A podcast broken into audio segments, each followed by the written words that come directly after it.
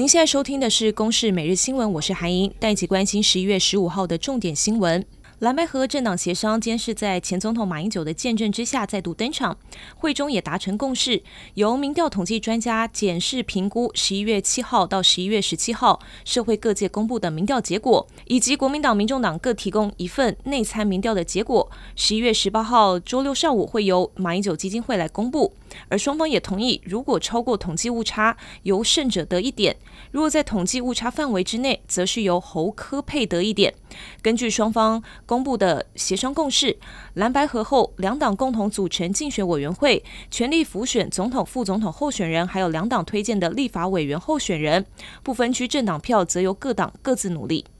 而今天，民进党不分区的立委提名名单也出炉，以十二席为推估的安全名单当中，男女各半，依排名分别为：第一名净捐基金会的执行长林月琴，第二名则是学者沈博阳，第三名则是还我特色公园行动理事长张雅玲，第四名到十一名都是现任立委，包括洪申翰、罗美玲、游锡坤、范云、柯建明、沈发慧、庄瑞雄、林楚英，第十二名则是文化界的代表郭玉琴。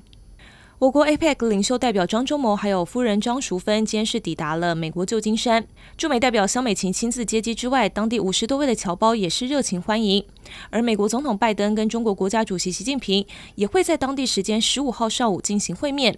拜登表示，美方这次的主要目标是要重建美中的正常联系管道，但美国高层官员也强调，会对中国表明，如果干涉台湾大选，美方将会高度关切。台北地检署的陈丽如检察官日前返家途中，跟女骑士发生行车纠纷，双方是对赔偿的方式谈不拢，而这名检察官就多次以性意涵的言语来骚扰，要女骑士以身相许来赔偿，现在是遭到监察院全票通过弹劾。以上新闻由公视制作，谢谢您的收听。